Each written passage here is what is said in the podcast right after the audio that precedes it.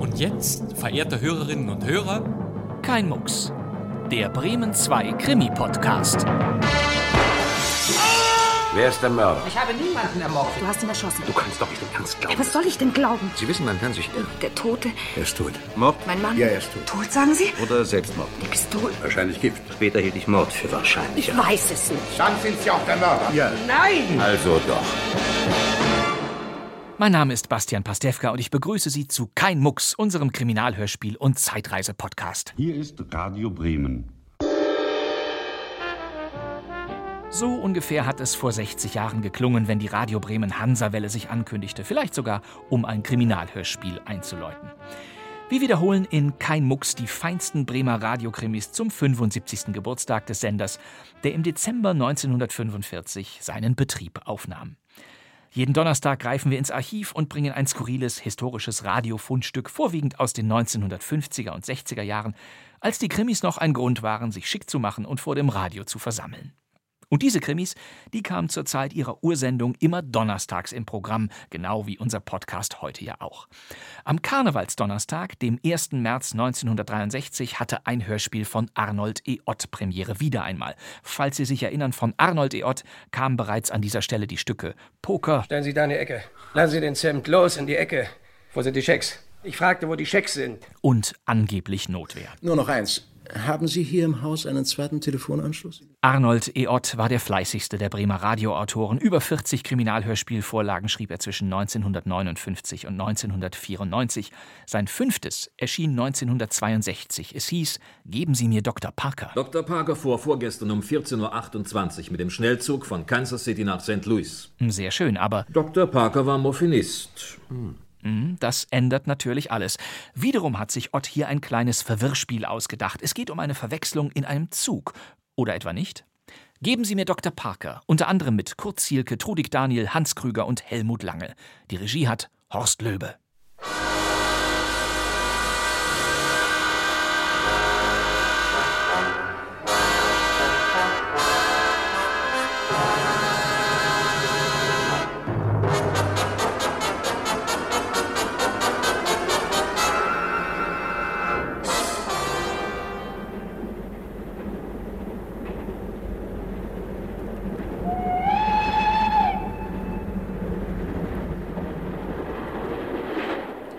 Verzeihung, ist der Platz frei? Ja, bitte. Danke. Entschuldigen Sie, wenn ich Sie so ansehe. Haben wir uns nicht schon einmal gesehen? Oh nein, bestimmt nicht. Aber wahrhaftig, mein Herr, ich glaube wirklich, wir haben uns schon gesehen. Nein, nein, das muss ein Irrtum sein. Ich erinnere mich nicht. Verzeihen Sie, ich bin müde. Jetzt weiß ich es. Vorgestern bin ich nach St. Louis gefahren und da saßen wir im selben Abteil. Aber Ja, nein, ja, äh, Bestimmt, aber ich glaube, Sie sind in Jefferson ausgestiegen. eine Verwechslung.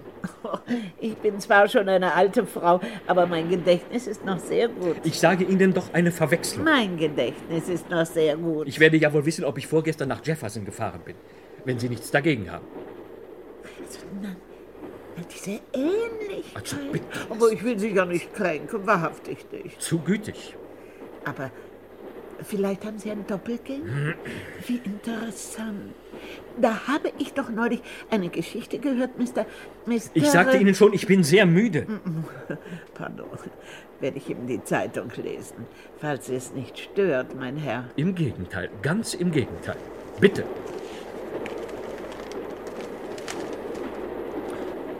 Na, wie schrecklich. Also was heutzutage alles passiert. Denken Sie nur, gestern ist in St. Louis ein Mann tot in seinem Hotelzimmer aufgefunden worden. Tot? Tot, vergiftet. Gerade als ich in St. Louis war, ein Dr. Parker. Dr. Parker, zeigen Sie her. Bedauere, jetzt lese ich die Zeitung. Bitte nur einen Moment, geben Sie schon her. Mein Gott, was haben Sie denn? Kannten Sie Dr. Parker? In den Morgenstunden des gestrigen Tages hat die Mordkommission die Vergiftung durch Moratonin. Die näheren Umstände bislang. Ich fragte Sie, ob Sie Dr. Parker kannten. Ja, ja. Wie bitte? Ob Sie Dr. Ba Äh, Nein, nein, keineswegs.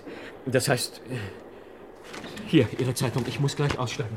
Was ist ähm, denn? Gute Reise.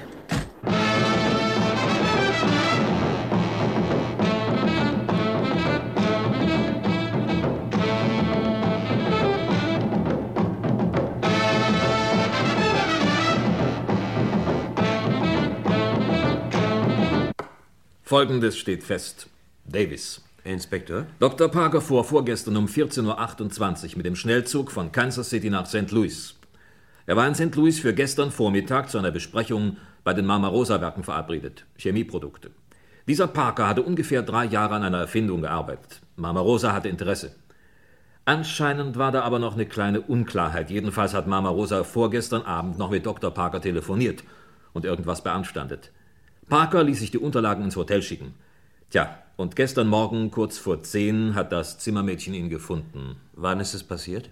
Der Arzt sagt, er muss um 1 Uhr nachts gestorben sein. 1 Uhr nachts. Moratonin wirkt je nach Dosis in 15 bis 60 Minuten. Schmerzlos. Auf dem Tisch eine Spritze und eine leere Ampulle.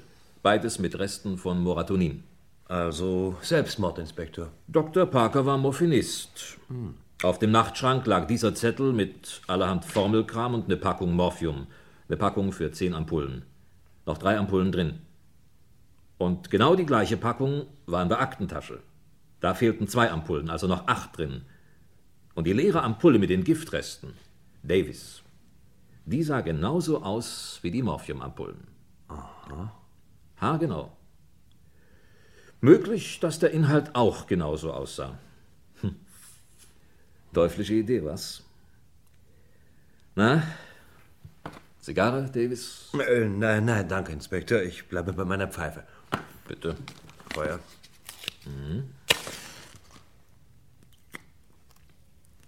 Danke. Tja.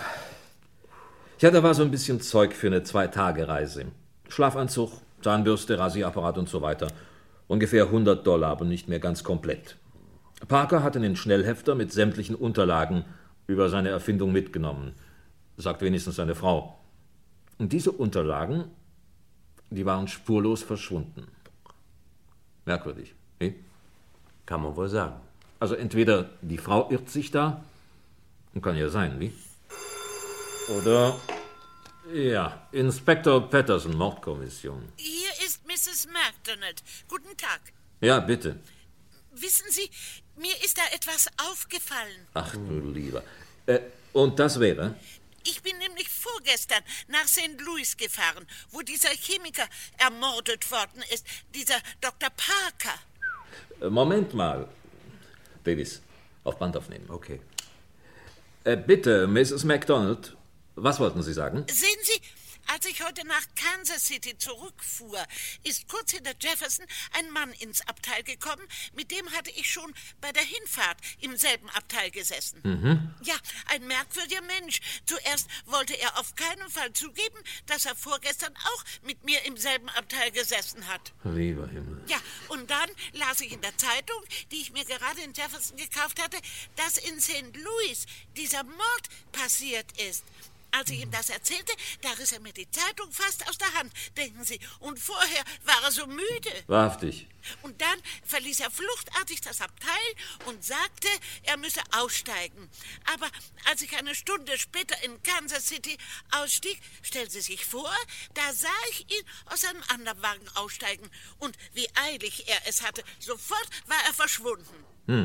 Was glauben Sie, Herr Inspektor? Äh, na, beschreiben Sie den Mann mal. Oh, den habe ich mir ganz genau angesehen. Ungefähr äh, 60 Jahre alt, groß und hager.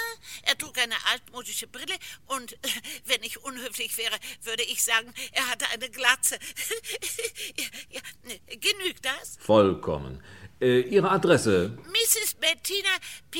McDonald, Kansas City, Summerfield Street, 18. Äh, vielen Dank für Ihren Anruf, äh, Mrs. McDonald. Äh, Mrs. McDonald. McDonald. Äh, ja, ja, erste Silbe. Danke. Reizende alte Dame. Was sagen Sie das?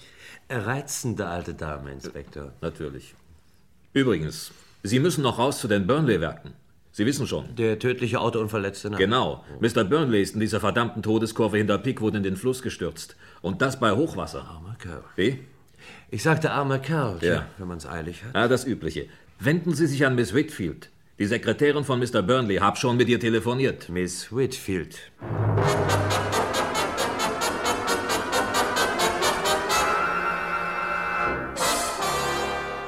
Ja, Miss Whitfield. Ein tragischer Unglücksfall. Arbeiten Sie schon lange für Mr. Burnley? Ich bin seit acht Jahren seine Sekretärin, dass er so plötzlich. Ah, Das ist furchtbar für mich. Entschuldigen Sie, Mr. Davis. Oh, ich verstehe. Sie kannten ihn sehr gut. Ich sah ihn ja täglich. Mein Gott, bis gestern. Ja, bis gestern. Und äh, Sie waren mit seinen Angelegenheiten sehr vertraut. Er hat immer alles mit mir besprochen. Hm, bitter. Die Familie von äh, Mr. Burnley. Die Familie ist finanziell gesichert. naja, bei so einer Firma. Eine hohe Lebensversicherung, Mr. Davis. Er muss vorsorgen. Sagen Sie, äh, weshalb fuhr Mr. Burnley noch so spät los? Eine dringende geschäftliche Besprechung. Er fuhr selbst, wollte den Chauffeur nicht mehr behelligen. So war er eben. Und das bei dem Nebel. Tja, man sah ja kaum die Hand vor Augen. Hat man ihn schon gefunden? Noch keine Nachricht. Bei der reißenden Strömung. Entsetzlich. Ja, entsetzlich. Da sind noch ein paar Fragen, Miss Whitfield. Ist, Entschuldigen Sie. bitteschön. Burnley Werke Chefsekretariat. Hier ist Jones. Wer? William Jones. Sie wünschen? Ich muss dringend Mr. Burnley persönlich sprechen. Mr. Burnley. Es ist wegen Dr. Parker. Dr. Parker? Sagen Sie Mr. Burnley bitte, ich muss Sie dringend sprechen. Das tut mir leid, Mr. Jones. Aber ich sage Ihnen doch. Mr. Burnley ist gestern Abend. Mr. Burnley ist tot. Tot. Ich verstehe nicht. Mr. Burnley ist gestern Abend tödlich verunglückt. Hallo. Hören Sie noch? Ja, ja? Kann ich etwas für Sie tun? Nein. Nein, danke. Vielleicht könnten Sie. Hallo? Aufgelegt. Ach, äh, Miss Whitfield, dieser Jones hat doch da von einem Dr. Parker gesprochen. Wie bitte? Oh, Verzeihung, ich war Ja, noch ja, ganz. schon gut. Äh, Für mich ist dieser Name nicht ganz unwichtig. Äh, Sagen Sie, kennen Sie den, äh, diesen äh, Mr. Jones? Ein kleiner Buchhalter, altes Inventar der Firma Burnley. Mhm. Wie sieht er aus? Ja, warten Sie mal. Ja, richtig, er hat eine Glatze, groß, schlank. Altmodische Brille? Ja? Aber wieso? Kann ich mal telefonieren? Und könnten Sie inzwischen die Adresse von Mr. Jones besorgen? Die haben Sie doch sicher, ja? Gewiss, wie Sie wünschen, Mr. Davis.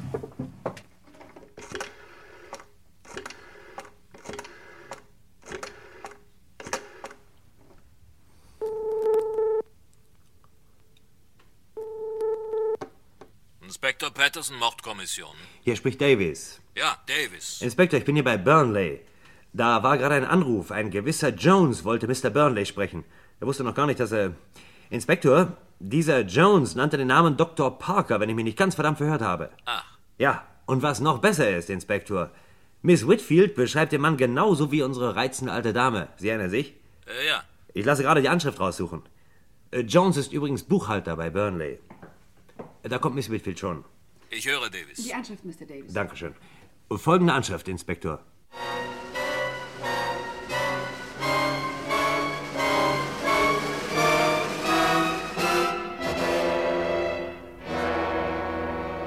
Mr. Jones. Sie sind vorgestern mit dem Schnellzug um 14.28 Uhr ab Kansas City gefahren? Um 14.28 Uhr? Sie hören schlecht. Soll ich lauter sprechen? Nein, nein, ich war nicht verreist. Na schön. Davis? Inspektor. Unsere alte Dame, bitte. Okay. Mrs. McDonald, bitteschön. Ach, nehmen Sie bitte Platz. Sehr liebenswürdig. Danke. Hat dieser Mann vorgestern im Schnellzug 14.28 Uhr ab Kansas City gesessen? Ja, in demselben Abteil wie ich. Nun, Mr. Jones? Ich weiß wirklich nicht, Inspektor Patterson. Hören Sie mal. Also das ist denn doch die Höhe. Mr. Jones oder wie immer Sie heißen, heute Vormittag haben wir noch miteinander gesprochen. Ich kenne Sie ganz genau. Ja, haben Sie denn gar kein Schamgefühl? Man sollte doch wahrhaftig meinen... Schon gut, schon gut, Mrs. MacDonald. Haben Sie auch nur den leisesten Zweifel? Ich meine, Wäre es möglich? Ich weiß genau, was ich sage. Das ist der Herr. Ich kann es beschwören, vor jedem Gericht. Mr. Jones. Oder wie immer Sie heißen. Und seien Sie mal vernünftig, Mr. Jones. Es ist wahr. Ich bin mit dem Zug gefahren. Na also. Und warum haben Sie das abgestritten? Das erklären Sie mir mal. Es ist mir schrecklich peinlich, Inspektor Petersen. Es ist nämlich so, meine Frau, sie darf nichts davon wissen, dass ich in Jefferson war. Soll das heißen, oder Freundin? In Ihrem Alter? Ich kann nichts weiter dazu sagen. Wenn meine Frau das erfährt, das ist ganz unmöglich. Ich habe nichts mehr dazu zu sagen. Es tut mir leid. Ach, die Dame ist natürlich verheiratet. Wie? Na schon. Äh, möchte wissen, ob Sie tatsächlich nur bis Jefferson gefahren sind. Oder war es St. Louis, wo die Sache mit Dr. Parker passiert ist? In St. Louis bin ich mindestens seit fünf Jahren nicht mehr gewesen. Ich war in Jefferson. Äh, Mrs. McDonald. Mrs. MacDonald, Sie fuhren ja bis St. Louis. Wann ist Mr. Jones ausgestiegen? Es ist richtig, dieser Herr hat in Jefferson das Abteil verlassen und er ist nicht wiedergekommen. Ich habe ihn auf der ganzen Hinreise nicht mehr gesehen, auch nicht in St. Louis. Aber es ist ihm ja wahrhaftig zuzutrauen, dass er sich vor mir versteckt hat. Herr Inspektor, ich habe in Jefferson in der Pension Goodman gewohnt. Am besten Sie erkundigen sich da. Worauf Sie sich verlassen können. Davis. Inspektor. Gehen Sie doch gleich mal nach nebenan und rufen Sie durch. Pension Goodman. Okay. Ferdi Goodman heißt der Besitzer, Inspektor Peterson. Also Ferdi Goodman Jefferson. Ferdi äh, Moment, Goodman. Davis. Ja. Bringen Sie doch zuerst mal Mrs. MacDonald hinaus. Rodney soll sie mit dem Wagen nach Hause fahren. Äh, vielen Dank, Mrs. MacDonald. Keine Ursache. Ich bin immer für Sie da, Inspektor Patterson. Mir scheint, Sie sind ein sehr begabter Polizeibeamter. Danke, danke. Und auf Wiedersehen. Auf Wiedersehen. Hat mich sehr gefreut. Auf Wiedersehen, Mr. Jones.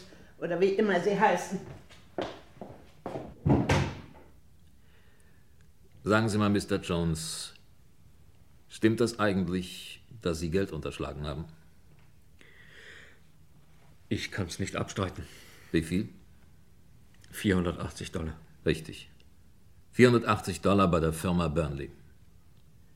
Nun hören Sie mal zu. Wir sind jetzt unter vier Augen. Warum machen Sie diese Schwierigkeiten? Ich habe das Gefühl, mit Ihrer Reise nach Jefferson, da stimmt was nicht. Inspektor. Und lassen Sie das mal. Sehen Sie, ich kann Sie hier ausquetschen wie eine reife Zitrone. Wollen wir uns das nicht ersparen? Mr. Jones, wenn Sie mir irgendwas zu sagen haben, dann tun Sie das jetzt. Inspektor Peterson, Na los. ich bin 62 Jahre alt. Ich habe eine Frau. Ein Neffe von mir studiert in Ohio Rechtswissenschaft. Er ist auf mich angewiesen. Sein Vater ist tot. Ich habe noch nie etwas mit der Polizei zu tun gehabt und ehrlich graue Haare bekommen. Vorsicht, Sie vergessen die 480 Dollar. Ja, ich weiß, die unglückseligen 480 Dollar. Meine Frau ist nervenkrank. Die Ärzte kosten viel Geld. Eines Tages war da diese Fehlbuchung. In den Büchern standen 480 Dollar weniger, als ich in der Kasse hatte. Verstehen Sie, das Geld war da und es brauchte gar nicht da zu sein. Es war übrig. 480 Dollar in den großen Burnley-Werken. Mein Gott, ich hab's genommen. Ich durfte es nicht. Aber Sie taten es. Es hat mir in den Händen gebrannt. Später, ich wollte es zurückzahlen. Ich habe alles versucht. Ich habe das Rauchen aufgegeben. Aber wie zurückzahlen? Es wurde doch jeder Cent genau verbucht. Ich durfte doch nicht auffallen. Ich hatte Angst. Meine Stellung, mein monatliches Gehalt und die kranke Frau. Außerdem mein Neffe. Tja. Die Sache kam jedenfalls ans Tageslicht, ja? Bei einer Revision. Und Sie kriegten die Kündigung. Vor zwei Wochen. Man drohte Ihnen mit Strafanzeige. Der Personalchef sagte mir, wenn ich nicht angezeigt werden wollte, müsste ich das Geld zurückzahlen. Na, Davis? Mr. Jones hat die Wahrheit gesagt. Er hat sich vorgestern gegen 16.30 Uhr in der Pension Goodman ein Zimmer genommen, hat er auch übernachtet. Also doch in Jefferson. Tja, Als Sie heute die Burnley-Werke anriefen, Mr. Jones, weshalb nannten Sie den Namen Dr. Parker? Ich wusste, dass Sie mich das fragen würden. Es ist so einfach, dass Sie es mir vielleicht kaum glauben. Ich habe von einem Arzt gehört, Spezialist für Nervenkrankheiten. Das soll der beste Arzt für solche Sachen sein. Und der heißt Dr. Parker. Und dieser Arzt. Zum Teufel, was hat das mit den Burnley-Werken zu tun? Ich wollte Mr. Burnley bitten, für meine Frau. Inspektor Peterson, sie ist sehr krank. Ich wollte ihn um ein Darlehen bitten, damit ich diesen Arzt bezahlen konnte. Was? Mr. Burnley? Der Sie entlassen hat? Wegen Unterschlagung? Ich habe mehr als 20 Jahre für Burnley gearbeitet. Ich wusste mir keinen anderen Rat. So kommen wir nicht weiter. Sie bleiben vorläufig mal hier. Wir sprechen uns später. Davis, sagen Sie dem Sergeant Bescheid. Er soll Mr. Jones zurückbringen und dann fahren Sie bitte zu Mrs. Parker. Sehen Sie zu, ob sich da noch irgendwas ergibt. Fragen Sie auch mal, was mit der Ehe los war. Wir treffen uns um 17 Uhr hier wieder. Okay, bis dann. Mr. Jones, kommen Sie.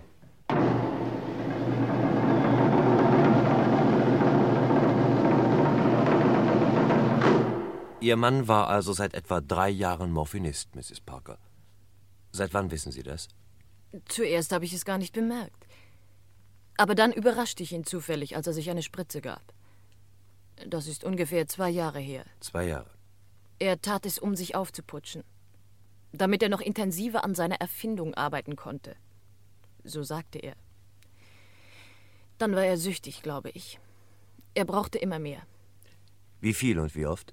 Zuletzt alle acht Stunden eine Spritze. Immer zwei Ampullen. Morgens um acht, nachmittags um vier und um Mitternacht. Er war Nachtarbeiter. Diese Zeiten hielt er genau ein. Fast auf die Minute. Er war ein Pedant. Und wie viel Morphium hat er gewöhnlich bei sich, wenn er das Haus verließ, auf Reisen? Gewöhnlich eine Packung. Wenn er verreiste, nahm er noch mindestens eine Ersatzpackung mit. Er war unruhig, wenn er keinen ausreichenden Vorrat in seiner Aktentasche hatte. Die Tasche trug er übrigens fast ständig mit sich herum. Auch wegen der Erfindung. Ah ja, richtig, die Erfindung. Aber sagen Sie, verzeihen Sie, wenn Ihnen die Frage indiskret erscheinen sollte, war Ihre Ehe glücklich? Nein, Mr. Davis. Also unglücklich. Ich sagte es. Darf ich fragen, woran das lag? Wir verstanden uns nicht. Ich interessiere mich nicht für Chemie, Formeln und Zahlen. Bevor ich meinen Mann heiratete, war ich Schauspielerin. Ach. Mein Beruf machte mich sehr glücklich. Ich hätte nicht heiraten sollen. Aber das ist nun zu spät. Kinder haben Sie nicht. Nein. Mein Mann hatte einen Sohn, unehelich. Er muss jetzt ungefähr 19 sein. Aber Sie hatten keinen Kontakt zu diesem Sohn. Und Ihr Mann? Ich weiß nur, dass er John heißt. Wer? Der Sohn? Ja, natürlich. Ach so. Manchmal hatte ich den Verdacht, dass mein Mann diesen John heimlich sah. Aber ich weiß es nicht. Mhm. Ihr Mann war oft verreist? Ja, in den letzten Monaten oft. Wegen der Erfindung. Wussten Sie eigentlich Näheres über diese Erfindung, Mrs. Parker? Nein. Ich sagte ja schon, mich interessiert das nicht. Außerdem, ich habe nie so recht daran geglaubt, wenn ich ehrlich bin. Sagen Sie, die Unterlagen. sind- Ach ja, Ah, die Unterlagen. Einen Augenblick, Mr. Davis. Hier sind sie, Was? Die Unterlagen? über die Erfindung. Moment, sagten Sie nicht, Ihr Mann hätte Sie nach St. Louis mitgenommen? Ganz recht. Sie sind heute Nachmittag mit der Post gekommen. Vor einer Stunde ungefähr. Die verschwundenen Papiere?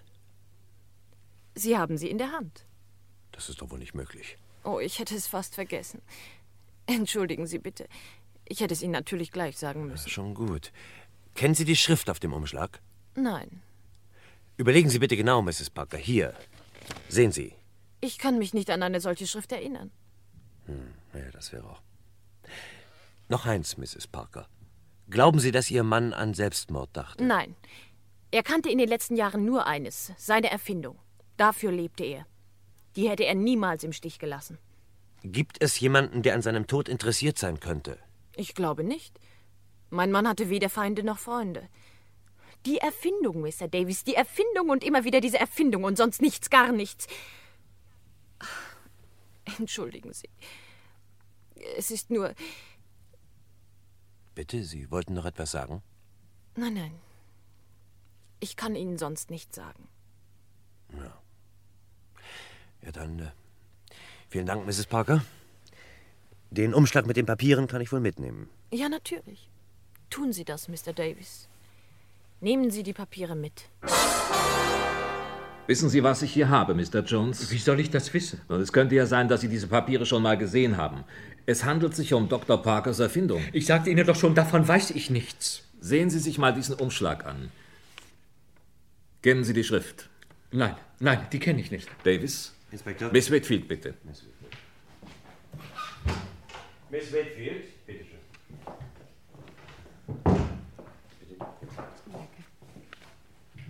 Miss Whitfield, erinnern Sie sich an diese Schrift? Ist das vielleicht die Schrift eines Buchhalters der Firma Burnley? Ja, ich weiß nicht. Ist das nicht Ihre Schrift, Mr. Jones? Meine Schrift? Sie stürzte mich ja ins Unglück. Das will ich natürlich nicht. Miss Whitfield. Mr. Jones ist seit 20 Jahren Angestellter der Burnley-Werke gewesen. Da müssten Sie seine Schrift doch kennen, oder nicht? Ich möchte Ihnen ja gern helfen, aber die Burnley-Werke haben fast 200 Angestellte. Mit Bestimmtheit. Ich weiß nicht. Na schön. Wir haben Geduld. Mr. Jones, was halten Sie davon, wenn wir gleich mal zu den Burnley-Werken rausfahren? Da wird's ja genug Schriftproben von Ihnen geben. Ich weiß nichts von dieser Schrift. Aber Sie glauben mir ja nicht. Wir werden sehen. Inspektor Peterson, bitte, darf ich Sie etwas fragen? Natürlich, Miss Whitfield. Entschuldigen Sie, es ist nur. Es lässt mir keine Ruhe. Hat man Mr. Burnley gefunden? Tut mir leid. Noch keine Nachricht. Äh, Moment mal. Ja, hier Peterson. Ich fahre jetzt mit Davis zu den Burnley-Werken. Wenn was ist, bin ich da zu erreichen. Äh, noch eins. Äh, Schon Nachricht über Mr. Burnley, die Unfallsache. Ah. Äh, Noch nichts. Ja, danke. Davis, nehmen Sie den Umschlag und auch die Unterlagen. Gehen wir.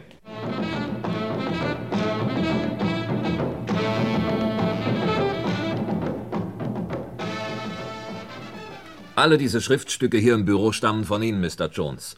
Darüber sind wir uns wohl einig. Das habe ich geschrieben. Während Ihrer Tätigkeit als Buchhalter bei Burnley. Ja. Gut. Nun lassen Sie uns mal sehen. Hier, vergleichen Sie. Na, Ich weiß wirklich nicht. hier, sehen Sie dieses M, dieses große P und hier dieses typische kleine K. Ach, fangen Sie an, wo Sie wollen. Das ganze Schriftbild, da braucht man doch keinen Graphologen. Inspektor Peterson, Also, die Adresse auf dem Umschlag. Ich habe sie geschrieben. Mr. Jones, das ist ja schrecklich. Bedeutet das. ja, Mr. Jones, was bedeutet das? Ich bin verloren, Miss Whitfield. Mir ist nicht mehr zu helfen. Wann haben Sie diesen Umschlag an Mrs. Parker adressiert? Ich bin in das Abteil von Dr. Parker gegangen. Die Aktentasche, sie lag im Gepäcknetz. Ich habe die Ampulle ausgewechselt. Die angebrochene Packung war ja in der Aktentasche. Und die Papiere, ein Schnellhefter, ich nahm sie. Ich machte die Tasche zu und legte sie wieder ins Gepäcknetz. Weiter. Und Dann. Ich ging hinaus, ich bin ausgestiegen in Jefferson, 15.49 Uhr zur Pension Goodman. Sie geben also zu, Äh, nein, nein, nein. Ein Diebstahl, Inspektor Peterson. Es war ein Diebstahl. Aber als ich dann erfuhr, als ich erfuhr, dass Dr. Parker. Mir ist das Herz stehen geblieben. Das Entsetzen, das schlug über mir zusammen. Das war im Zug die alte Dame mit der Zeitung. Ich bin äh, besinnungslos den Gang entlang gestolpert. Ich wollte mich aus dem Zug stürzen. Aber meine Frau, das durfte ich doch nicht tun. Bleiben wir bei den Tatsachen, Mr. Jones. Ja, die Tatsachen. Mir geht alles durcheinander.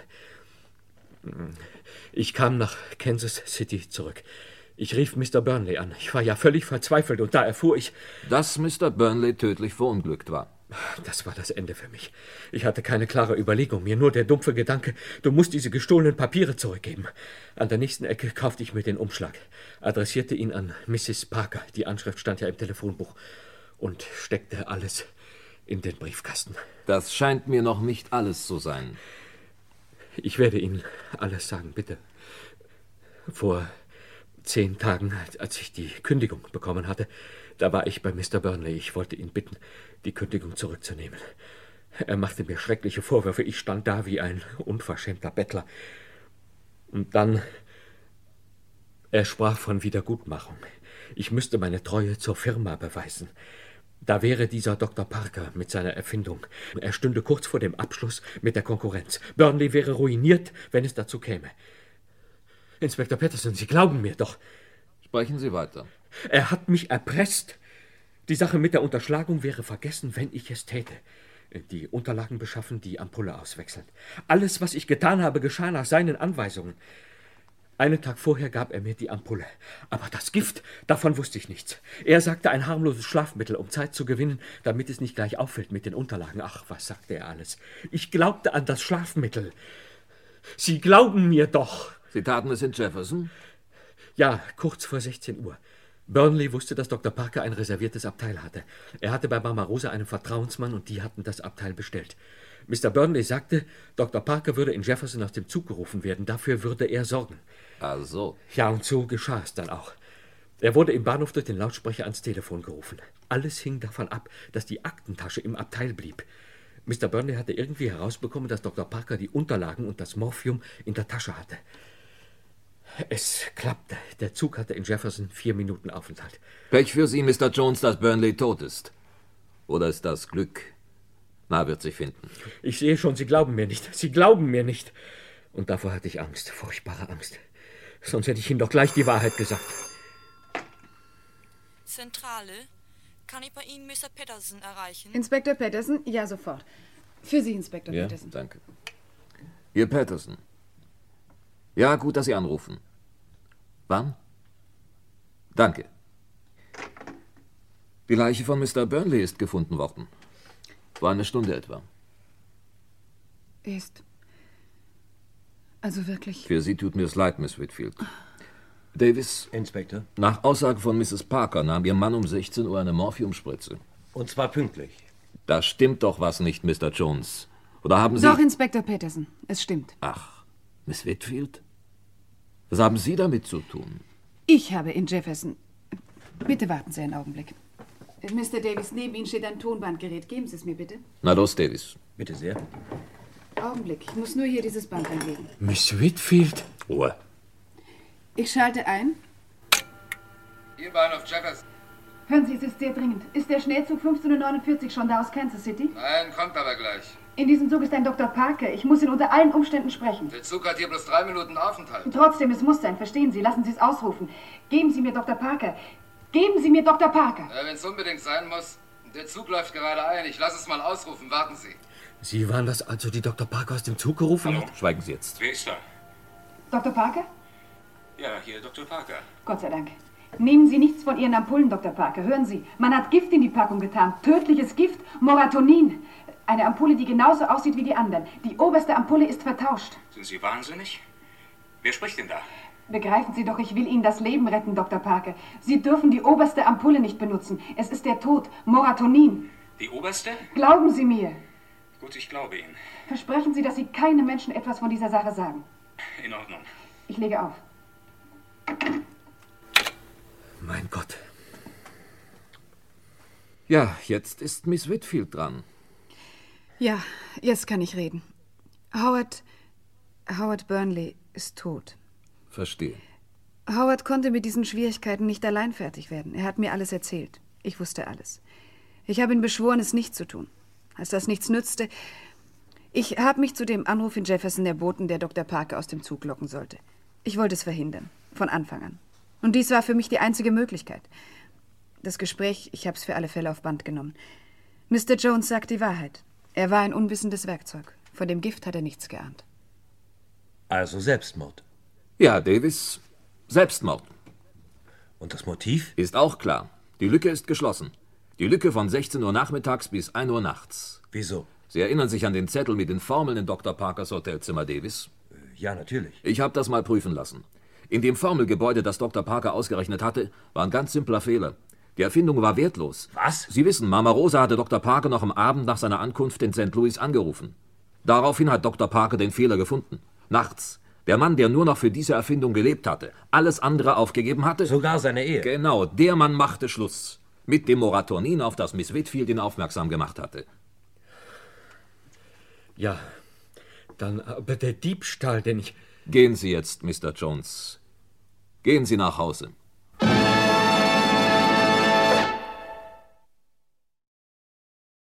Sie hörten Geben Sie mir Dr. Parker von Arnold E. Ott. Es spielten Inspektor Patterson, Hans Krüger, Sergeant Davis, Helmut Lange, William Jones, Kurt Zielke, Mrs. MacDonald, Trudig Daniel, Miss Whitfield, Eleonore Schroth, sowie Inken Sommer, Dieter Klein und Fabian Wander.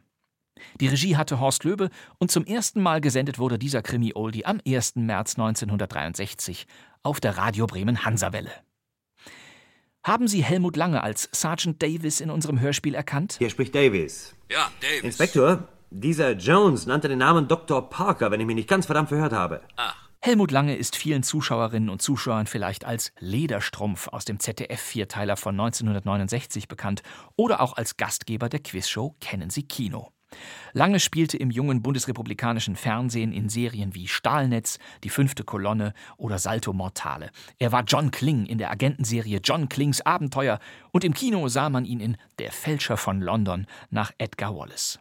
Kurz bevor er in unserem Hörspiel Geben Sie mir Dr. Parker mitwirkte, feierte er seinen größten Fernseherfolg, denn er war Teil des Ensembles des sechsteiligen Francis Durbridge Straßenfegers Das Halstuch. Faye, sie ist einfach nicht gekommen gestern Abend, obwohl sie es steif und fest versprochen hatte. Habt ihr euch wieder gezankt? Aber ich meine, das geht doch wirklich zu weit, einfach nicht zu erscheinen. Und ich saß da mit dem Abendessen und allem. Eine bundesdeutsche frühe Fernsehsensation, das Halstuch mit Helmut Lange und Dieter Borsche und Horst Tappert und viel mehr, als Inspektor natürlich Heinz Drache. Mein Name ist Yates, Kriminalinspektor Yates, ich komme aus Littleshop. Was führt Sie zu mir, Inspektor? Ich äh, untersuche einen Mordfall. Ich untersuche einen Mordfall. Sätze wie diese, streng gesprochen, im Idealfall zu spannender Begleitmusik, machen einen herrlichen, klassischen Kriminalfall aus. Wer war der Halstuchmörder? Ich weiß es. Und viele Fans der Kabarett-Ikone Wolfgang Neuss wissen es auch. Denn der verriet 1962 den Mörder kurz vor der Erstausstrahlung der letzten Halstuchfolge. Ein Monster-Spoiler. Neuss schaltete eine Anzeige und nannte darin den Namen des Schurken, um sein Publikum vom Fernseher in seinen neuen Kinofilm zu locken. Kommen Sie ins Kino, denn was soll's, der Halstuchmörder ist doch ohnehin niemand anderes als. Jetzt haben sie sich kurz erschrocken, wetten, aber nein, verraten wird hier nichts. Ein Großteil des Publikums hat damals Wolfgang Neuss diesen Streich nicht verziehen. Eine große Boulevardzeitung stempelte ihn gar zum Vaterlandsverräter und das, obwohl Neuss den Schurken nur richtig erraten hatte. Das war unser Krimi-Podcast mit Klassikern aus dem Archiv, immer donnerstags.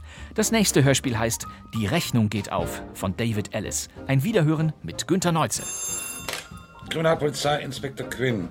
Ja, was gibt's Neues? der natürlich erneut einen herrlich brummeligen Kommissar spielt.